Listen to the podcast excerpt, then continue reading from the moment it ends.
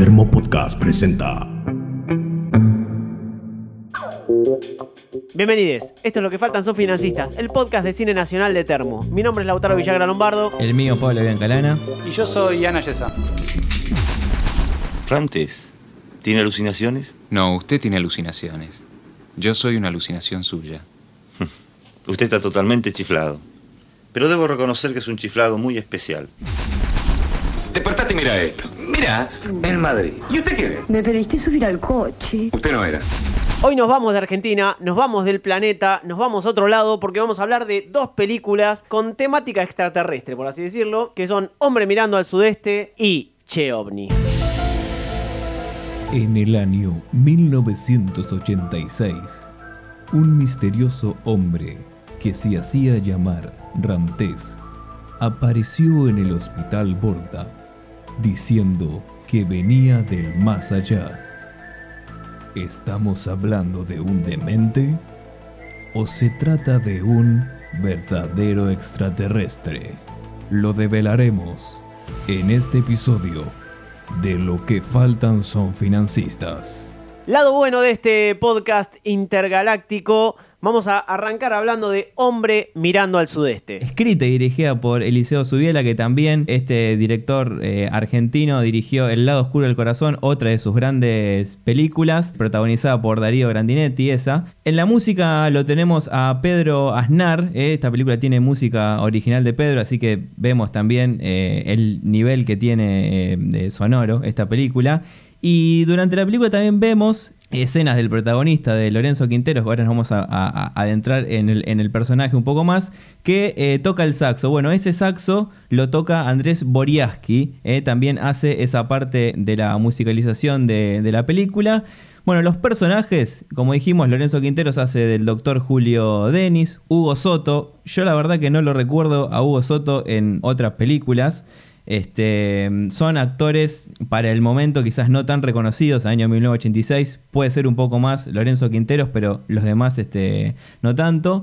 Eh, Inés Berenego haciendo de Beatriz o La Santa. Sí, lo que decías de, Hugo Soto ya entrando es porque es un, los dos eran totalmente desconocidos, Hugo Soto y Lorenzo Quinteros eran eh, actores de teatro. De hecho, cuenta Hugo Soto que Subiela lo descubre porque la mujer estaba viendo en la televisión pública una filmación de eh, una obra de teatro que estaba haciendo él, Enrique VIII, eh, y ve un primer plano ahí en la tele de, él y dice, ese es eh, Rantes.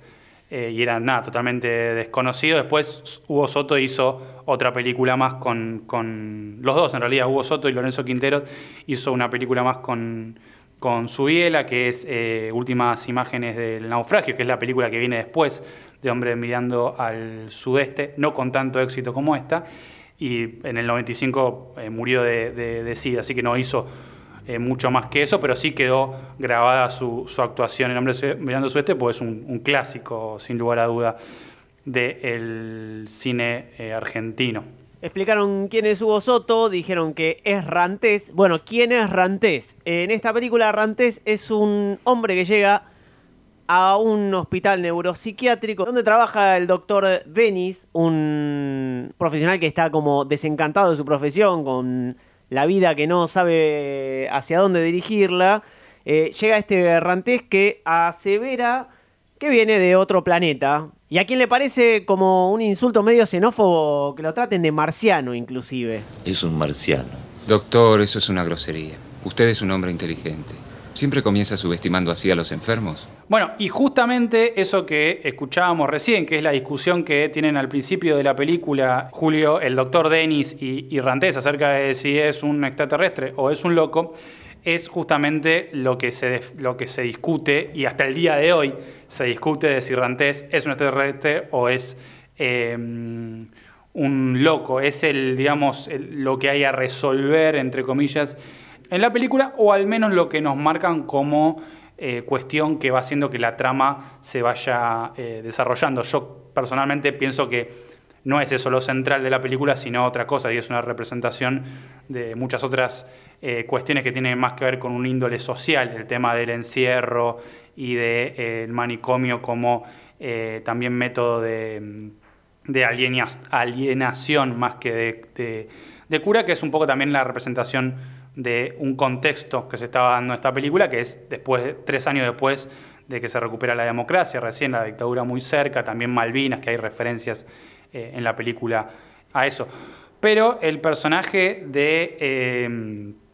que, que interpreta a Lorenzo Quintero, también conocido por muchos como eh, Cruz City en un capítulo de Los Simuladores, en el cual yo creo que no eh, inocentemente Cifrón lo puso eh, a, a justamente tener un, una- un- un operativo con la NASA y con extraterrestres.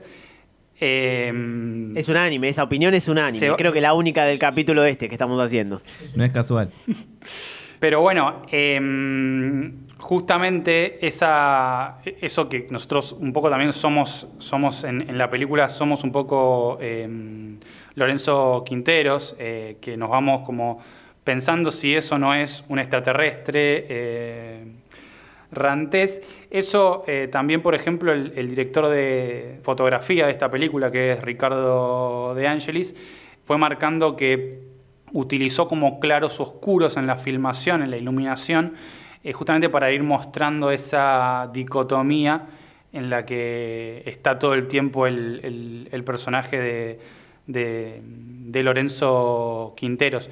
Y ya que estamos con el tema de la fotografía, agrego un dato más, que lo dice también el, director de, fotografía de la película, que es que al principio vemos al doctor Julio Denis con un primer paciente que llega, eh, ahí donde ya vemos lo que decía Lautaro, de que es un tipo que está como alejado de su trabajo, que no, ya no le importa demasiado, porque va pensando él que no tiene remedio lo que, está, lo que le está contando este enfermo que llega al, al hospital antes de que llegue eh, Rantes. Y ahí vemos un- una imagen, mientras él, este, este enfermo le cuenta que básicamente mató a la novia y se iba a matar a él, pero no le salió bien, pero como un pacto que tenían medio raro ahí. Eh, vemos una imagen que son dos eh, personas con un- una bolsa blanca en la cabeza que se están besando a través de la bolsa, con lo cual no se besan realmente, eh, y hay sangre eh, que le sale como de la boca, digamos. Eso es una representación, es básicamente igual a un cuadro de eh, Magritte que se llama Los Amantes, que representa un poco esta imposibilidad de acercamiento ¿no? por este tema de la bolsa. Y eso también lo vemos mezclado con imágenes de eh, los hijos del doctor, lo cual también nos da mostrar, nos muestra un poco que es como el alejamiento y, y la imposibilidad que está teniendo este personaje de sentir un poco, eh, que es también lo que, bueno, después le dice eh, Rantes que él no puede sentir, pero está esa dicotomía de quién es el que siente y quién es el que no. Eh, y bueno, y dice el, el director de fotografía eh, de la película que usaron cuadros de Magritte para representar toda la parte del manicomio y cuadros de Bacon, que son cuadros eh, como eh, de caras deformes en general, para representar toda la parte de, del médico y de su casa y un montón de otras cosas, como datos interesantes alrededor de, de la película. No, yo quería decir eh, una cosa con, con, con respecto a, a esa, esa escena que se ve de las, de las dos personas que tienen la, la- bolsa en la cabeza, que se mezcla con imágenes de- del pasado del doctor.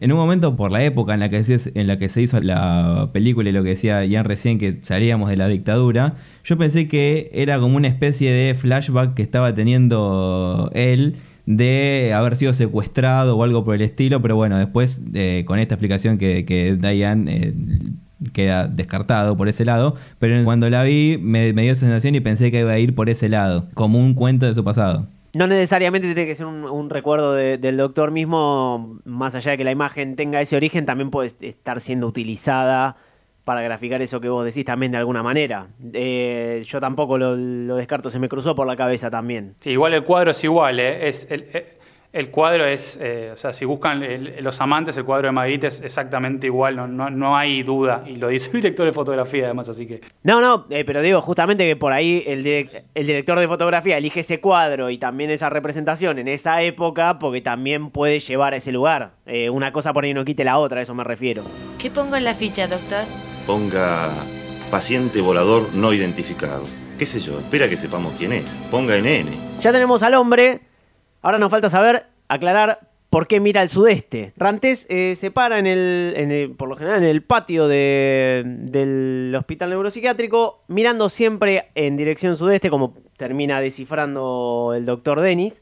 Y él dice que es porque eh, transmite y recibe información, da a entender obviamente, de eh, sus coterráneos extraterrestres. ¿Rantés? ¿Qué es lo que hace en los jardines? Lo he visto pasarse horas quieto. Recibo y transmito información. Sumado a esto, a esta información que va brindando Rantés, eh, cuenta también que es una especie de holograma, digamos, él lo explica así como para que, como para que lo entiendan, digamos, lo cual hace que, eh, bueno, el doctor empieza a pensar, bueno, es, me dice que es una especie de, de holograma, pero que a la vez es un holograma eh, que, que no depende de que yo lo vea, sino que se puede tocar y todo, como es básicamente lo mismo, pero eh, que, que un- una persona, pero holograma, eh, y lo hace acordar a, eh, empieza a pensar, bueno, entonces qué será un físico que se volvió loco, o un escritor, o un lector, y ahí empieza a pensar y llega a, acordarse de una- un cuento que es excelente, no sé si ustedes lo leyeron, yo lo había leído en, en el secundario. Me puse a buscar ondas y vibraciones inalcanzadas. A idear instrumentos para captarlas y transmitirlas. La invención de Morel. Adolfo Bioy Casares, 1940. Le- La verdad, me acordé de, de toque cuando empezó a decir eso porque es un libro que realmente es impactante y que justamente es una historia muy, muy, muy similar con esto del holograma centralmente, ¿no? Sí, a partir de ese momento es como que Rantés empieza a eh, entablar relación tanto como con, con el doctor Dennis como con el resto de los internos. Y eh, da esta impresión a el doctor de eh, querer decirle, yo vengo, estoy haciendo un experimento, eh, vengo de otro lugar, como intenta reforzar. Y en otro lenguaje prácticamente, porque es otro lenguaje el que habla con, los, con el resto de los internos, es casi como la figura de un Mesías, como este que viene a eh, no a salvarlos, pero sí a completar o de ayudar a, sus necesidades. A salvarlo sí un poco también, porque él co- como que, bueno, eh, más adelante eh, en la película, bueno, esto del, el del Mesías está bastante, bastante presente, eh, no solo en esta obra de, su, de Subiela, sino en otras también, donde aparecen representaciones de Cristo todo el tiempo. Pero bueno, la primera vez que lo vemos a Rantés es en un, eh, tocando el órgano en, la, iglesia, la capilla del hospital del Borda, bueno, es en el Borda que se filma, que de hecho eh, había pacientes y todo en el momento en el cual lo filmaban. Y sí, un poco él explica esto de que viene a, a un poco como a salvar la humanidad, entre comillas, y dice en una de las, para mí, las, uno de los mejores momentos de la, de la película, cuando explica que ellos, su raza del planeta que él supuestamente viene, conocen todas las armas de los seres humanos y saben cómo defenderse, salvo de una en particular. ¿Por qué no dejan de una buena vez la hipocresía y buscan la locura de este lado? Y se dejan de perseguir a los tristes, a los pobres de espíritu, a los que no compran porque no quieren o porque no pueden. Toda esa mierda que usted me vendería de muy buena gana. Si pudiera, claro. Mientras la relación de Rantés y el doctor Dennis va, va avanzando, eh, el doctor se va preocupando de- en este caso particular, pero bueno, por lo menos algo lo hace revivir un poco la pasión de su trabajo. Llega el tercer personaje importante de la película, que es eh, la Santa, que aparece como visita de Rantés, cosa que es bastante raro porque hacía bastante tiempo ya en ese momento que, que Rantés estaba en el, en el hospital eh, y no había recibido visita alguna. Che, Rantés tiene visita. primera conexión de verdad terrenal que, que- que encuentran de él, porque no le encontraban huellas, no, no, no, no había nada que, hablara del, del pasado de Rantés, que obviamente él también se niega todo el tiempo a explicar, justificándose en que no entenderían. Y cuando está llegando ahí aparece también un otro interno de- del Borda y le dice una frase que, o sea, inteligible, que no, no se entiende qué es lo, lo que dice. Sonarnos. Albasol Asmugla. El dato es que esa frase es, eh, está puesta en sílabas al revés y lo que dice so- es son hermanos, nunca lo sabrás. Eso es lo que dice esa frase del interno este que le dice al doctor. Lo cual, a ver, ¿significa entonces que efectivamente son hermanos? No sé, son cosas que están ahí. Ahora charlamos un poco de esto, de eh, también lo del líquido azul o de la escena de la cafetería de, de, de Rantés, que es una, también una genialidad, o mismo la del concierto, que es la mejor parte de la película, sin lugar a dudas, eh, por lo menos para mí. Pero son cosas que dejó ahí su biela puestas como para. Nada, que la gente después saque sus conclusiones y si se peleen a los gritos sobre si es un extraterrestre o, es un loco. pero que no tienen, digamos, no, es que son concluyentes. Con lo cual, bueno, son cosas que están ahí y uno las puede interpretar como quiera, libremente. Yo tengo una posición, pero bueno. Antes de meternos de, de, lleno en esa discusión, hay que remarcar en cómo va evolucionando también el personaje del doctor Dennis eh, en su soledad al principio y cómo esa necesidad de estar con alguien todo el tiempo y va dejando cada vez más de lado a su familia. Al principio lleva a los chicos al, al zoológico como es llevarlos al circo después ya no les contesta el teléfono directamente, como que empieza a demostrar un poco la, depresión y la angustia que tiene, y eso lo lleva también a adentrarse más en la relación que tienen eh, Rantés y la Santa, hasta el punto de tener que ir al, al hospital un día que no tiene que ir a trabajar. Igual me, me parece que también un poco la aparición de, de Rantés en la vida de, de Dennis eh, le mejora un poco la relación con los hijos. Hay una escena en la que hace su excursión esa de padre divorciado de fin de semana con Rantés y hay más un vínculo de Rantés con los chicos, pero bueno, como que se entiende que un poco también ayuda en ese en esa parte de la vida de, del doctor. Ya que ya han enumerado un par de escenas que, que, ponen la discusión bien en primer plano de, de si es un extraterrestre o no, vamos con la del café, la del restaurante yo la, puedo acercar un poco de vuelta a esa analogía de, Jesucristo, de, del Salvador, del Mesías, de esos supuestos milagros de, la multiplicación de los panes o caminar sobre el agua. Era un, podía ser un hombre, un hombre común que profetizaba, o que, profesaba cosas, podía ser eh, el Hijo de Dios, evidentemente, y estaban estos pequeños eh, actos milagrosos que son los que ponían en discusión en, el, origen de esta persona. Bueno, acá es lo mismo. Lo vemos mover eh, platos telepáticamente para darle de comer a una, una madre carenciada con, con, sus hijos. Eso es real, eso no. Quiero que se tiren con de todo para definirlo. No, o sea, eso yo creo que es una, una licencia que se da justamente para narrar. Yo creo que forma parte del delirio de él, eso. Eh, toda esa escena forma parte del delirio de, de, Rantés, que yo creo que no es un extraterrestre, sino que es un, un loco. Obviamente es, lo, es, una cosa que suscitó mucha discusión. De hecho, eh, yo recuerdo cuando vi esta película hace mucho tiempo que no entendí nada porque era muy chico, eh, pero sí me acuerdo que después de la película había una, una entrevista a Subiela, que había público que le hacía preguntas, y había un tipo que le decía, pero ¿cómo usted va a decir que capaz que no es un, mar, un, un extraterrestre? ¿No vio, la, ¿No vio la película? Decía, y le está diciendo eso al director de la película. Con lo cual sí suscitó mucha discusión porque esta película más fue hiper eh, exitosa y, y, y, bueno, hoy en día es una película de, de culto, pero hay varias cosas así que generaron debate. También lo del tema de, perdón, me voy un poco, pero lo de, lo de, volviendo a lo de la santa que se pone y se saca los zapatos, cuando entra y sale del borda, nunca se sabe por qué. Y es una cosa que está ahí porque Subiera la puso ahí y anda a interpretarlo. También hay gente que le da interpretaciones que tienen que ver con no sé qué de, los, de, de, de lo descalzo de Cristo, no sé qué carajo.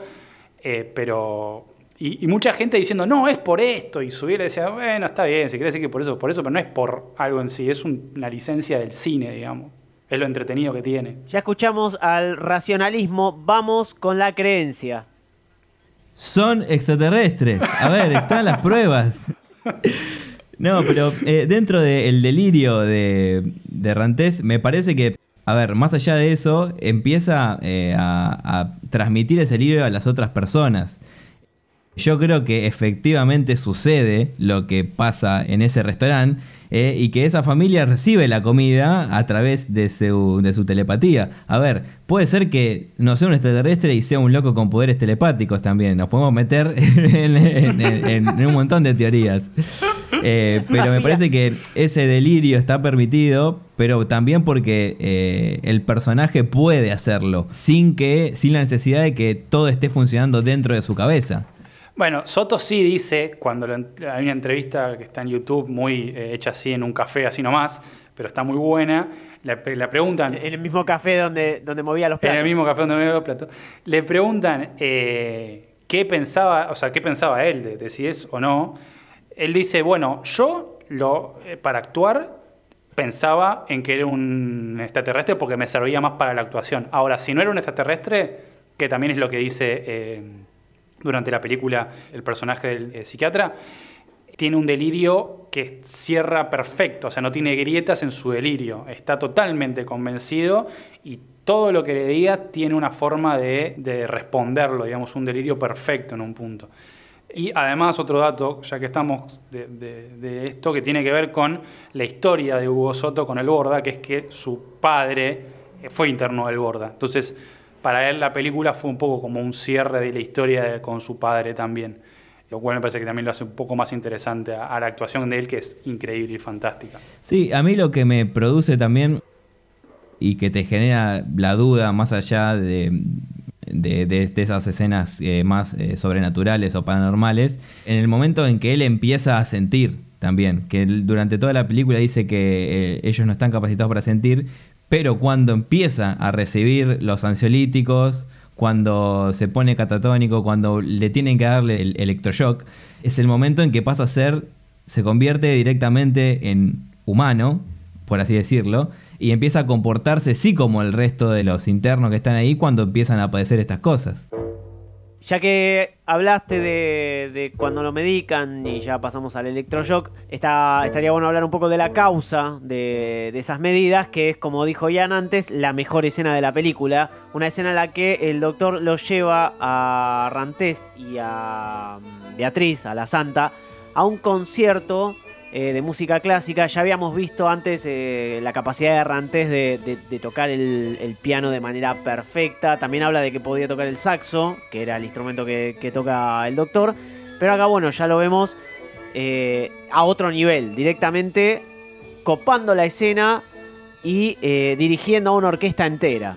Sí, para mí esta escena, lo que decía un poco al principio, representa, porque a la vez de que nosotros vemos que él dirige a la orquesta, tocando la, novena sinfonía de Beethoven, el himno de la alegría, una cosa también bastante representativa me parece. Vemos como de la misma forma eh, en, el, en el Borda los, internos se van como despertando como si él también los estuviese dirigiendo a ellos y generan como un, un levantamiento, digamos, en el Borda que termina en una enfrentación, un enfrentamiento con la, con la policía.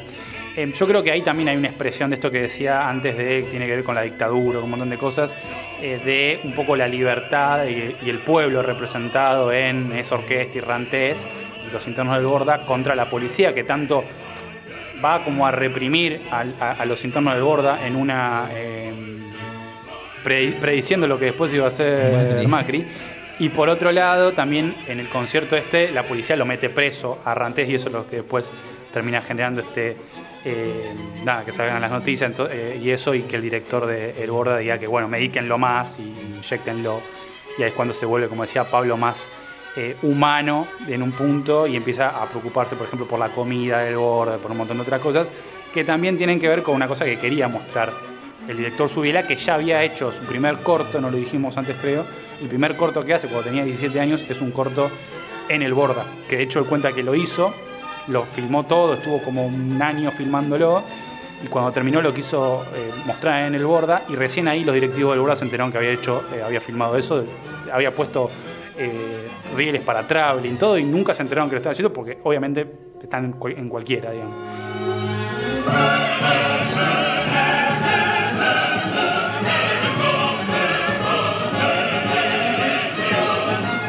Y ya una vez en este estado, el personaje de Rantés empieza a sufrir las consecuencias físicas y psicológicas, quizás ya lo sufría desde antes. Lo que cuenta el narrador, que es Lorenzo Quintero en toda la película, es que el personaje termina muriendo. Rantés no soportó la anestesia y tuvo un paro cardíaco. Los internos, los, los demás internos no le creen.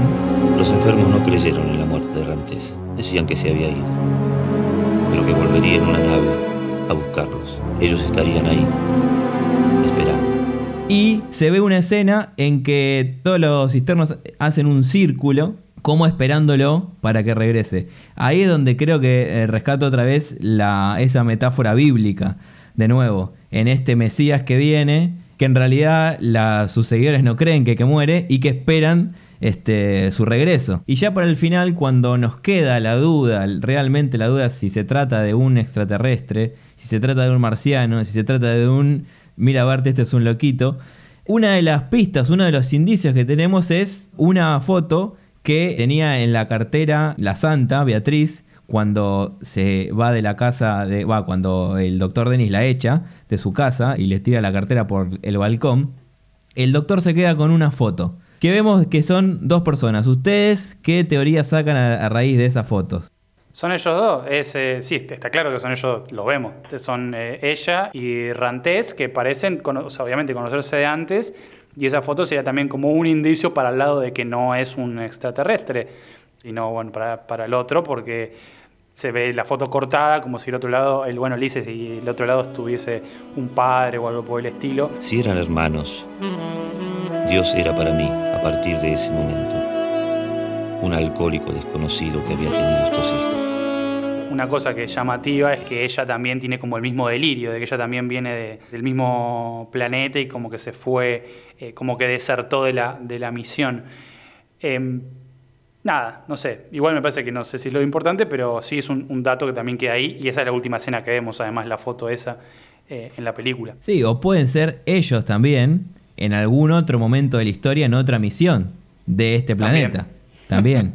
Pablo estaría haciendo el claro ejemplo de, bueno, del cristianismo, que sigue creyendo pese a las evidencias en contra, ¿no? Lo cual lleva, lleva esta película a otro nivel más. 30 años después seguimos hablando si creemos o no. No, y hay algo que dice también eh, al principio cuando, eh, cuando Lorenzo Quintero, que es la pregunta de la película, o se trata de un extraterrestre o es un paciente psiquiátrico. Hay dos alternativas. Y después cuando está en su casa dice, che, no pueden haber dos alternativas nosotros sabemos que eh, existe la paradoja del gato de Schrödinger, que, que tranquilamente pueden existir dos, alternativas en la que en una esté fingiendo ser un extraterrestre y que en la otra esté siendo un paciente psiquiátrico. Eh, como, como dijo Ian antes, y probablemente no sea el foco importante, hay, hay, hay tantas evidencias para un lado como para el otro. Creo, me voy a inclinar, voy a creerle un poco más a Ian de que es un paciente neuropsiquiátrico con un delirio que del que somos cómplices en algún momento, vemos lo que ve él, que probablemente no sea real.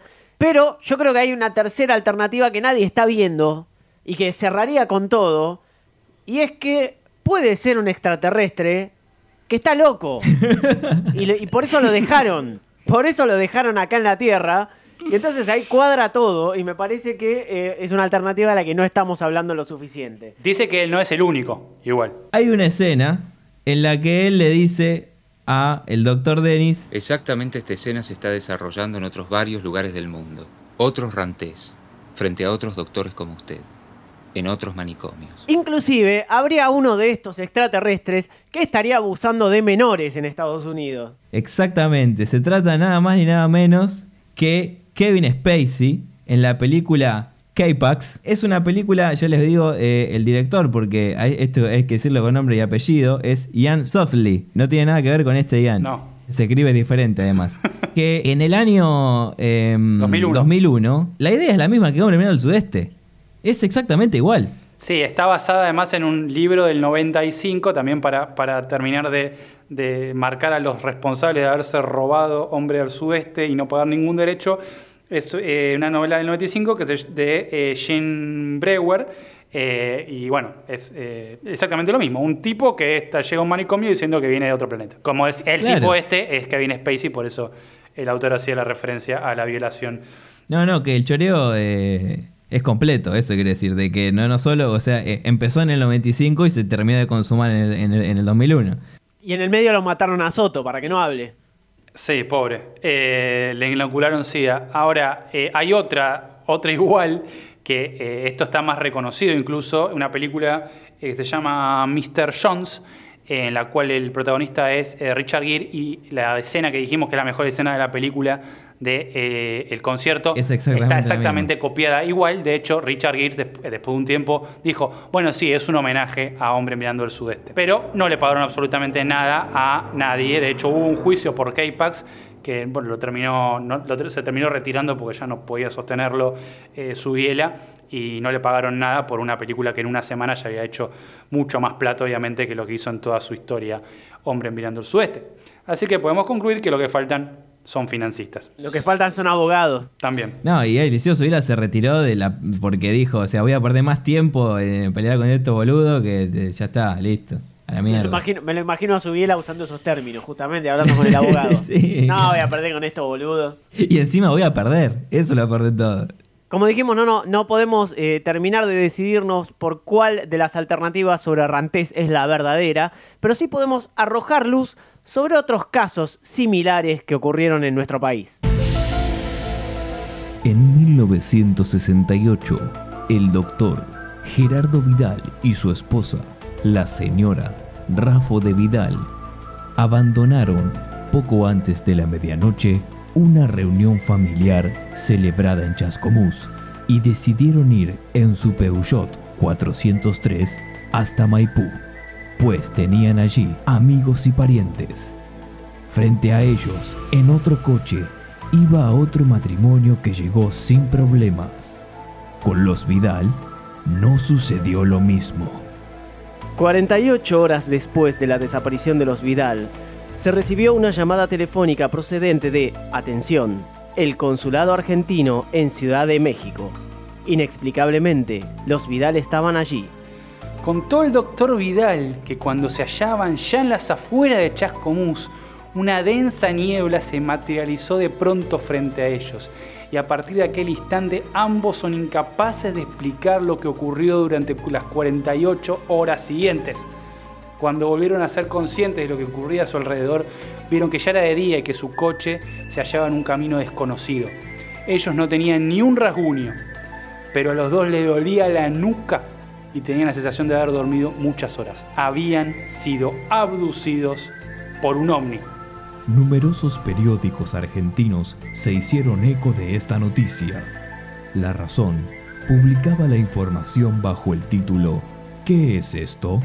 La Nación fue el único medio en informar acerca de la presencia de ovnis en este caso.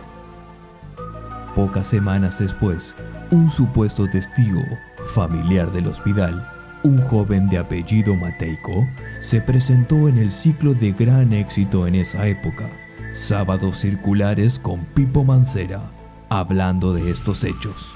El caso Vidal fue el detonante de la formidable oleada argentina de 1968, cuando todos los periódicos salieron a publicar casos de ovnis. El incidente se convirtió en un clásico de la ufología mundial. Autores de todo el mundo lo tomarían como un espectacular caso ovni. 30 años después, y acá viene el plot twist más grande de Nueve Reinas, el periodista e investigador argentino Alejandro C. Agostinelli confirmó que todo fue armado para promocionar una película argentina de ciencia ficción de aquella época. En su trabajo llamado Coches Voladores a estrenar, Fraude, Rumores y Ciencia Ficción, se entrevistó con el cineasta Aníbal User en 1996, quien reconoció haber inventado la noticia del caso de Vidal con la ayuda del periodista de espectáculos Tito Jacobson y otros amigos para promocionar la película estrenada dos meses después de los hechos llamada Che OVNI. Venimos hablando de chorros a mansalva, evidentemente, porque pasamos de la película eh, de Kevin Spacey a esto que se llama Che OVNI, que es una película de 1968. Así es, dirigida por Aníbal Uset, como dijimos en esa espectacular presentación. Guión de Augusto Giustosi, también conocido como Guis, guionista muy reconocido eh, en esos años, en esa época. Por ejemplo, La Mari, como por decir un título nomás. Eh, música de Sergio Mianovich, tío de nuestra querida Sandra Mianovich, y Oscar López Ruiz. Participan en esta película Jorge Sobral haciendo de Jorge, que bueno, eh, para películas de esta época, Siempre es una fija. eh, eso no es algo que, que achacarle, claro, a esta película usan el nombre eh, real de la persona. Bueno, Jorge Sobral haciendo como Jorge, que es el señor abducido, Marcela López Rey haciendo de la cósmica. La prima de la santa. La prima de la santa, claro. Juan Carlos Altavista, haciendo de Minguito, vamos a decirlo así. Erika Warner como la rubia. O sea, ya las mujeres eh, de, de- dijeron, eh, a las mujeres no, no le No pongamos nombre. nombre. Ya no fue, la nombre. cómica, la rubia, claro. La mucama. Javier Portales, Sí, a ver, Javier Portales, eh, haciendo de este profesor eh, eh, extraterrestre, porque no, no, te- no- no me termina quedando muy claro igual. Eh, Perla Carón, otra mujer, haciendo de amarilla. No tiene nombre, no puedo creer. Selmar Guiñol, haciendo como Pierre, que yo estaba esperando que eh, llegue la noche y toque Pierre. A ver si, a ver si sucedía. Si y, se te y- papaba la vela. Pará, y Juan Alberto Mateico también está en esta película, pero no lo logré identificar de este, Yo cuál era. La historia es que, es que Mateico es parte de los que eh, inventan esta, esto que contábamos antes de, de- pa- para promocionar la película, que es lo mejor, claramente. Me- si la película no hubiese sido la verga que es, esto, esta historia es fantástica, porque y le hicieron creer a todo el mundo realmente que había habido un ovni. Es como, después de la guerra de los mundos, eh, viene esto, digamos, en, fake news, básicamente. Pero bueno, no lo vemos igual a Mateico. No lo pudimos reconocer porque en ningún momento se arremanga las mangas. Pues yo, yo no lo tengo de cara a Mateico. Yo lo único que sé es. eh, yo conozco los antebrazos. Bueno, pero la película básicamente es eh, lo que contamos del caso Vidal, es exactamente lo mismo lo que pasa en la película, el mismo auto, un chabón va por la ruta y lo abducen, pero igual la primera parte de la película es increíble. Le agradezco que se haya detenido en esta ruta y con este frío. En este país, los únicos caballeros son las damas. Toda la película es increíble en realidad, pero toda, sí. toda la película. El principio, el principio de los, es una película con un alto presupuesto, sobre todo de Yo locaciones. creo que la vanguita, porque está filmada en Buenos Aires, en Madrid, en París y en Londres. Es increíble en el 68 además, no es algo, es mucha plata pusieron ahí, mucha plata. Claro, sí, sí. Eh, yo creo que no tiene desperdicio. Una de, una de las cosas que quiero destacar de esta película es la presentación de, lo, de, de- de todo el elenco, el equipo técnico yendo por la ruta. La, la verdad que eso, eso es algo logrado. Que está, está, buen- este, está Va- bien hecho. Sí, va yendo el parece. protagonista este, ¿cómo era Eh, Juan Carlos? Ya me olvidé el nombre. Eh, Jorge. Jorge. Jorge va por, Jorge. La, va por la ruta y en los... eh, digo, esto lo contamos porque la mayoría de gente no vio esta película, obviamente. y no creo que la vean tampoco. Eh, en Sí. los carteles que señalizan la, la ruta, ahí van apareciendo eh, muy bien logrados los eh, nombres del staff de la película y además aparece en un momento, eh, bueno, él eh, viene, manejando una- viene manejando la rubia y a él lo sube en el, en el camino antes de que los abduzcan. Y además aparece, empiezan a, eh, aparece en un momento un cartel también sobre la pantalla como una especie de película muda que nos dice algo que ya no me acuerdo qué era, pero es un recurso que usan dos tres veces a los 15, 20 primeros minutos de la película después no usan nunca, no usan nunca más. Es que hay mucho. En realidad, los primeros 20, 25 minutos tienen poco diálogo. Desde el momento en que lo abducen a Jorge y empezamos a ver sus peripecias primero en Madrid. Eh, hay poco diálogo y como evidentemente no confiaban mucho en las actuaciones, en los gestos en lo que podían hacer los actores, dijeron, bueno, acá ponemos estos inserts como de cómics casi, ¿no? Como diciendo, mientras tanto, en Puerta de Hierro vemos a un Perón... eh, Espectacular, ¿no? porque lo que sucede es que lo, lo Sí. abducen en, el- en otra escena, una escena increíble. Si decíamos la del concierto es la mejor parte de, de, de Hombre Mirando al Sudeste, la parte de la abducción acá es increíble porque vemos una cacerola, básicamente, abduciendo un autito de juguete eh, que lo lleva de repente a Madrid, a eh, el protagonista que es un cantante de, de tango, como todo buen porteño, obviamente. Eh, y ahí también vemos como que se termina de dar cuenta que eh, está en Madrid porque aparece un perón hecho en cartón, básicamente, que se pasa en un auto. Uy, Dios. Entonces es cierto. Pero ¿cómo puede ser que yo esté cerca de Madrid? una verdadera figura política. Sí, una figura. Sí, bueno, que para, sí, para esa época eh, proscripto en Argentina, el peronismo. Estábamos eh, año 68, Onganía. peronismo proscripto, y eh, aparece, ¿no? Este Perón con unas eh, figuras atrás que no, que no terminan muy, eh, muy claro de quedar qué es eso que está ahí. Es bastante gorila la película, te, diría, en ese sentido. Esta gente no sabía hacer pe- pe- película, pues ya habíamos hablado cuando hicimos el especial del 24 de marzo sobre también Minguito en la dictadura, pero como que todas las películas de Minguito son durante alguna dictadura, como que no hacía películas en democracia, me parece. Bueno, probablemente sí. El tema es que todavía no estamos encontrando ninguna nosotros eh, de las cuales abarcar.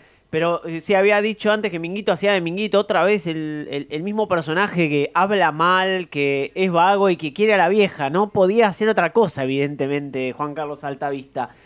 Después, eh, yo quiero decir, más allá de que en el final se juntan las historias, creo que durante gran parte de la película vemos tres películas distintas, no tres historias, vemos tres películas distintas. Una de un pelotudo argentino que canta tango y da vuelta por Europa. Otra en la que Gardel. vemos que, que no es Gardel, que no es argentino igual, pero bueno, eh, ustedes no están listas para esta, para esta charla. Otra en la que vemos dos o tres escenas nada más de Minguito y la madre y Minguito en el bar. Y yo sé que no es Minguito, pero le voy a decir Minguito toda la película. Eh, que él es el, sería el representante de Jorge, pero bueno, antes este, estaría bueno, no sé, una escena de ellos dos juntos antes de que lo abduzcan, ¿no? No sé, un- un- una introducción así, pero no, está metido con calzador como pudieron. Sé que lo consiguieron cuando la película estaba terminando de filmarla. Y la otra es una película que creo que es de Stanley Kubrick, en la que vemos a Javier Portales eh, arriba de arriba de, de- de un imagino que es un ovni.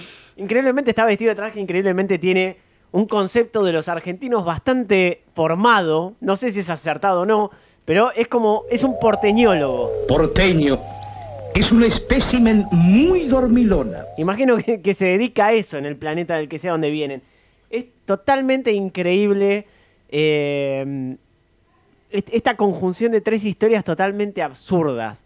Absurdas, no tiene pie ni cabeza esta película. Sí, porque lo quiere, lo, lo secuestran, nos enteramos que al cantante este de tango lo secuestran porque ellos como que hacen eh, esta raza de, alienígenas trabajan mucho, entonces como para es una especie de paro la japonesa, ¿no? Trabajan mucho y para poder trabajar menos tienen que generar descendencia con un porteño que es vago, entonces eso haría que tengan una descendencia que pueda trabajar eh, menos, entonces ahí vemos a un montón de extraterrestres, mujeres, sin nombre, como dijo Pablo antes, intentando tener eh, nada, eh, descendencia con, con este cantante de tango que, que no es Gardel porque lo dice como 44 veces. Pero al principio lo meten, preso, lo meten preso en España porque de repente aparece en España y no tiene ninguna licencia ni nada. Eh, y se dieron cuenta que la cárcel de España es, un es como una especie de castillo medieval. ¿Por qué? Yo pensé, yo más que Castillo Medieval, yo pensé que estábamos viendo una escena del zorro. Igual a mí me encanta, me encanta cada escena en la que canta Jorge, porque tiene la voz muy parecida a Julio Sosa y porque aparecen instrumentos de la nada aparte. Y encima también los guardias de- españoles cuando empiezan a cantar cantan con la misma voz que él y le dan una explicación. Lo que no entiendo es cómo todos los policías podían tener mi misma voz. Porque al escucharte deseaban tener tu misma voz. Y de todos los poderes que tienen estos extraterrestres que vemos en esta película, ninguno, ninguno es tan fuerte como el poder de Jorge para romper la cuarta pared de una manera horrible. Todo el tiempo. No, no, es que todo el tiempo es como que creo que se quedaron con lo de la publicidad, con, con lo de la venta. Porque todo el tiempo parece como que está vendiendo algo. Eh, se vuelve tan este, densa la película en ese sentido. Del tipo explicándote cosas que, que no necesitas que te las explique porque la- las, la- la- la- las estás viendo. Porque básicamente lo vemos a él primero escapándose de la cósmica, después eh, queriendo encontrarla, a la cósmica empezando a... Primero también esos recursos que aparecen una vez y después no aparecen más. La vemos a la cósmica cambiando de cuerpos hasta que aparece dentro de un toro y el toro le dice... Jorge, Jorgito. No me diga que se convirtió en toro. sí.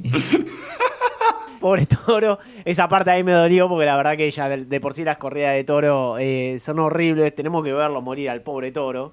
A mí no me importaba que estuviese la cósmica dentro del toro. Pobre toro.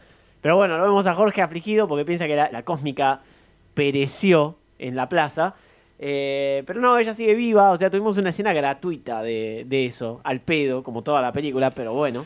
Perdón, porque esa escena de la Plaza de Toros en Madrid o después de Inglaterra en, en Londres, de la gente en la calle o de la guardia de la reina, todo eso, son todas cosas que fueron y lo filmaron, no es que se hizo para la película, fueron y cayeron con una cámara y lo filmaron como puede ser un turista filmando algo. Sí, sí, sí, se nota, se nota. Y aparte se nota la ignorancia sobre los países que visitaron, porque Madrid es más bien una especie de madrileño, eh, porque lo musicalizan como si estuviese Gilberto Gil viviendo ahí. Después, bueno, eh, en París vemos la marsellesa, hay un poco más eh, cosas orientadas bien. Después, bueno, en Inglaterra de vuelta nos vamos al pasto, o a San Lorenzo, más precisamente.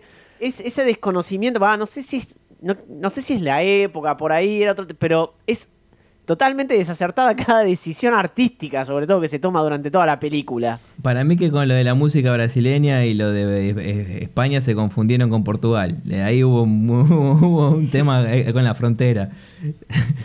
Pero en Portugal hablan en portugués, no hacen eh, bossa nova. Pero viste cómo es eh, en esa época. Sí, sí, tiene cuatro patas, es un gato. Si Claro. habla portugués, es brasilero. Y baila y hace samba. Ahora, lo que decía recién de estas escenas que, que- que claramente no son consentidas, sino que están filmadas ahí. En Inglaterra hay una parte en la que él va, cuando recién aparece, lo, lo abducen de vuelta o algo así, aparece en Inglaterra, no se sabe bien por qué. eh, está en la calle y como que tiene diálogos con gente, pero vos ves que él está todo doblado.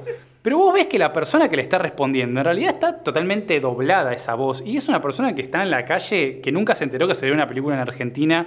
O sea, terrible, nefasto. Y ni que hablar, ni que hablar la parte con, la, con el guardia de, de- de la reina, el, el soldado que está ahí parado y tiene la discusión sobre las Malvinas. Me parece una genialidad. Entiendo que esto es Londres. Pero ¿cuándo nos van a devolver las Islas Malvinas? ¿De Falkland?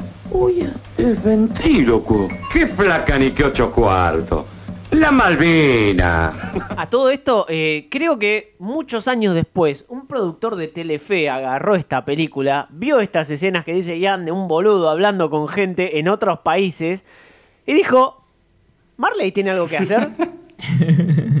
Decíamos que la misión acá de estos extraterrestres es reproducirse con, con este eh, espécimen totalmente aborrecible de, del gen argentino.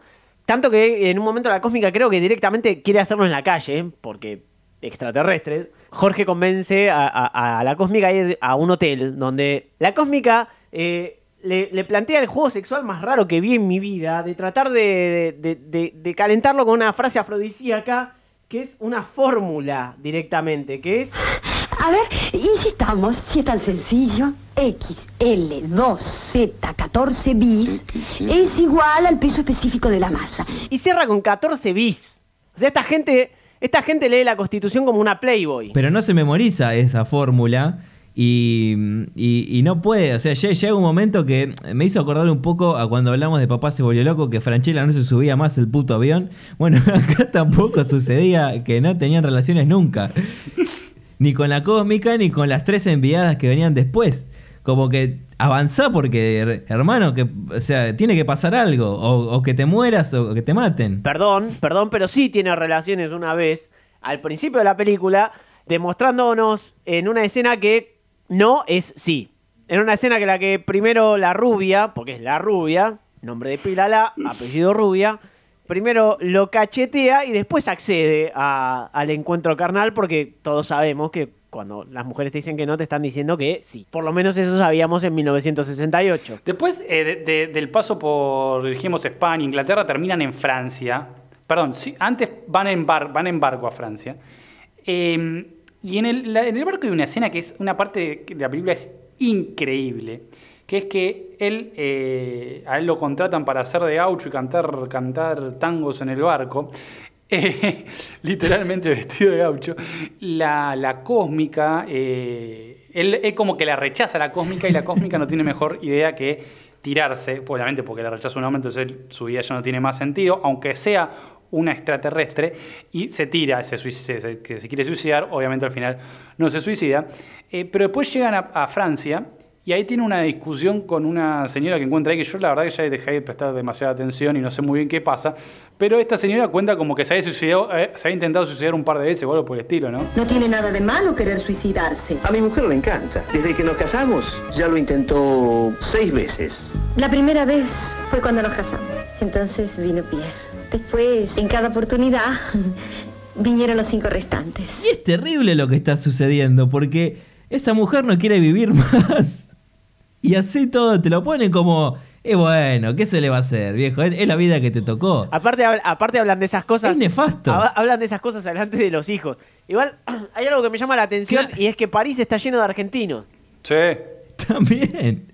No, pará, pero hay algo porque eh, eh, agarran muchos estereotipos de esta cosa como la corrida de toros eh, eh, en España, después en un momento escuchan eh, Sgt. Peppers en, en Inglaterra, y cuando se sientan a comer en, en París, sacan una baguette en esa escena de, no sé, tres metros más o menos y la empiezan a repartir entre todos. Y bueno, era lo que se sabía, digamos. No, sí, sí, sí. El pobre doctor de Hombre Mirando al Sudeste, lo, lo Rantés le dice que es medio, medio xenófono por decirle que es un marciano en vez de un extraterrestre.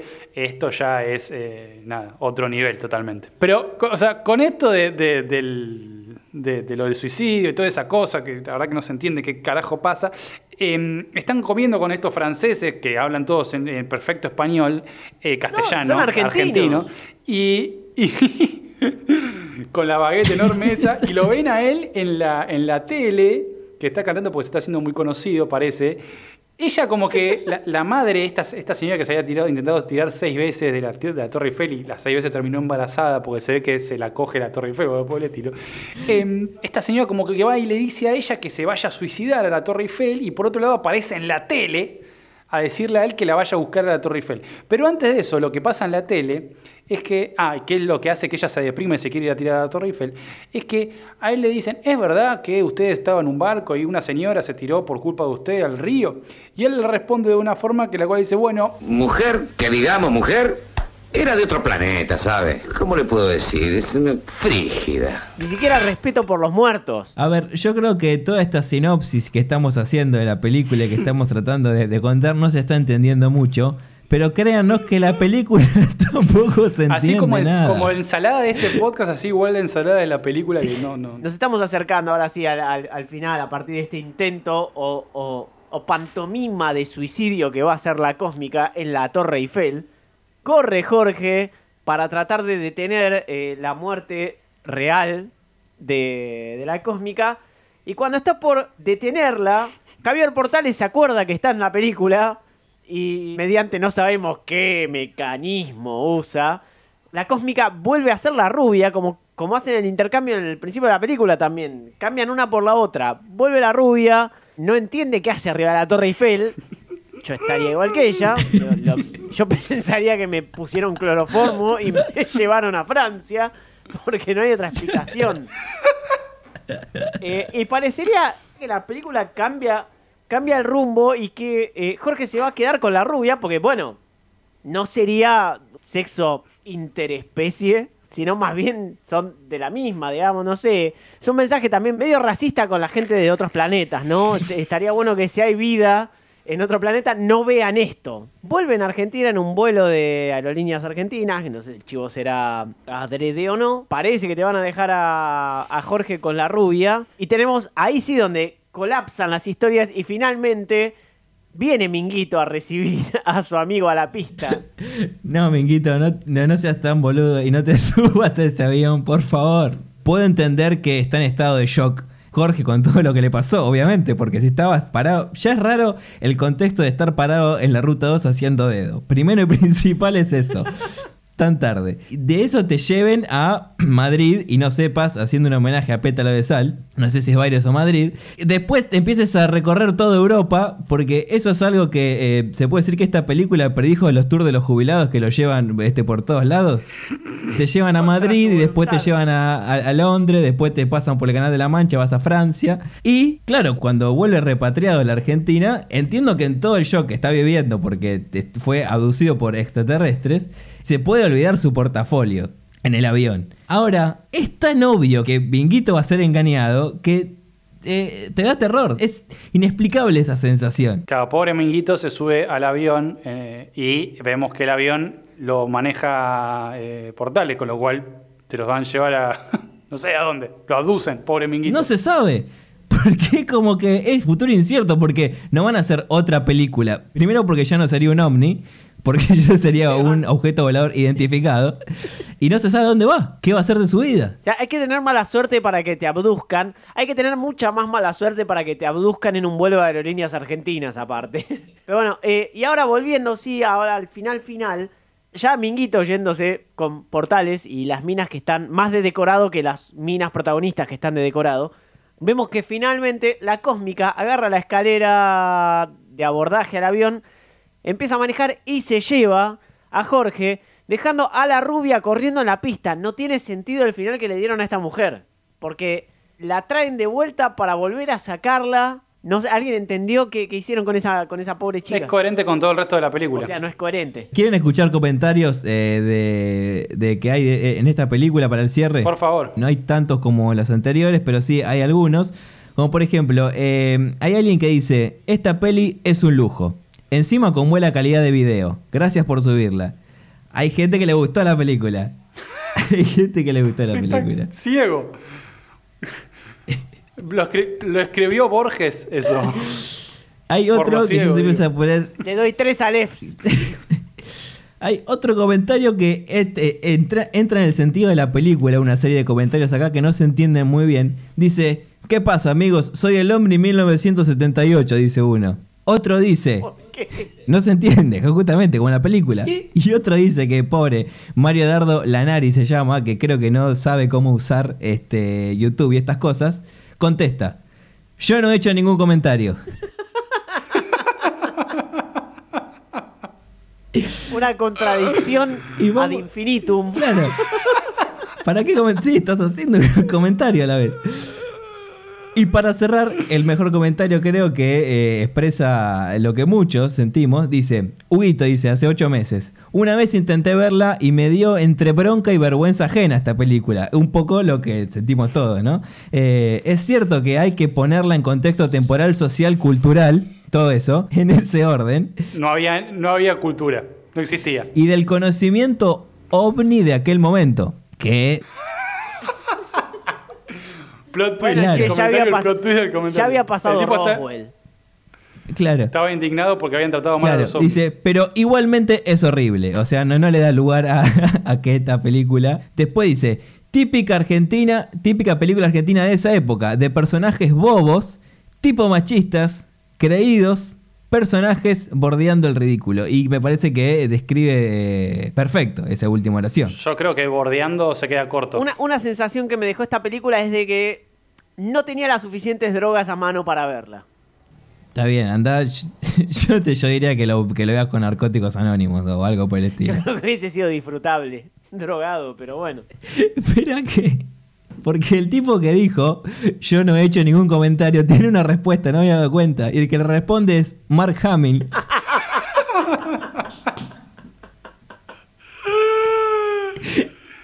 y le dice, ¿cómo que no? Qué genio. Ay, bueno, espectacular. Nada más por hoy. Hermoso los comentarios, realmente algunos que podríamos invitar a que formen parte del podcast, pero ustedes que están eh, del otro lado simplemente les decimos como siempre que sí, llegaron hasta acá y conocen a alguien que le guste u odie el cine nacional, le vamos a pedir que compartan este podcast, así nosotros podemos volver a nuestro planeta. Escucha y suscríbete a este y otros podcasts de Termo en Spotify, iTunes, Google Podcast o en donde te pinte. Seguinos en arroba Termo Podcast.